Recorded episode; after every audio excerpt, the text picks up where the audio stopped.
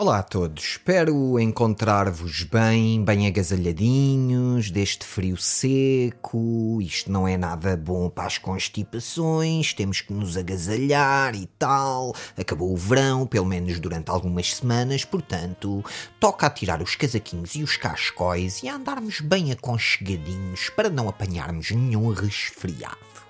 Eu hoje quero falar de duas ou três coisas que me saltaram à vista de um modo, direi, psicadélico. Vocês sabem aquela sensação que parece que está tudo maluco, parece que andou tudo a meter cogumelos alucinogénios. Foi um bocadinho essa a minha sensação a ver as notícias desta semana e eu quero realçar algumas aqui para vocês. A primeira, parece que a marca Louis Vuitton, a célebre marca de malas e acessórios, lançou uma sanita.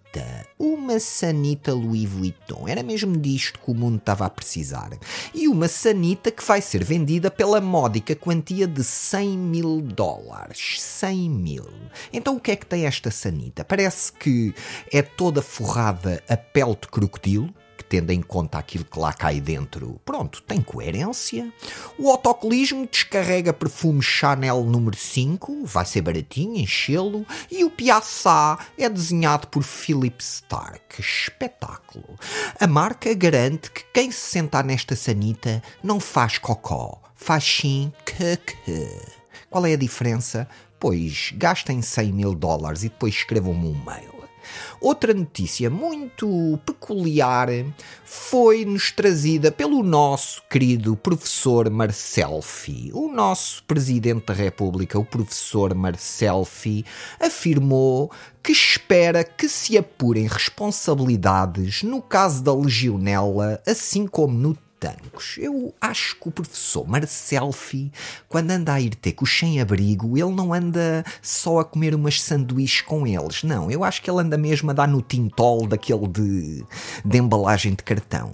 Então o professor quer responsabilidades no caso da legionela e no tancos. Coisas que aconteceram este ano. E você quer já responsabilidades? Ainda nem a conclusão do caso Camarate nós sabemos, professor. Tenha calma, ainda vai só no primeiro mandato.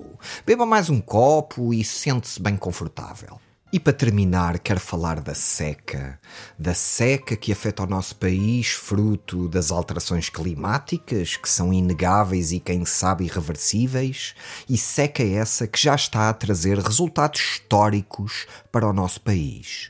Pela primeira vez, é a agricultura o setor mais afetado pela seca, destronando assim aquele setor que durante tantos anos foi o campeão da seca em Portugal. Estou a falar, claro, claro, do cinema português. Mas não se preocupem, o Ministério da Cultura já está a abrir verbas para mais subsídios para que o cinema português volte ao lugar que é seu.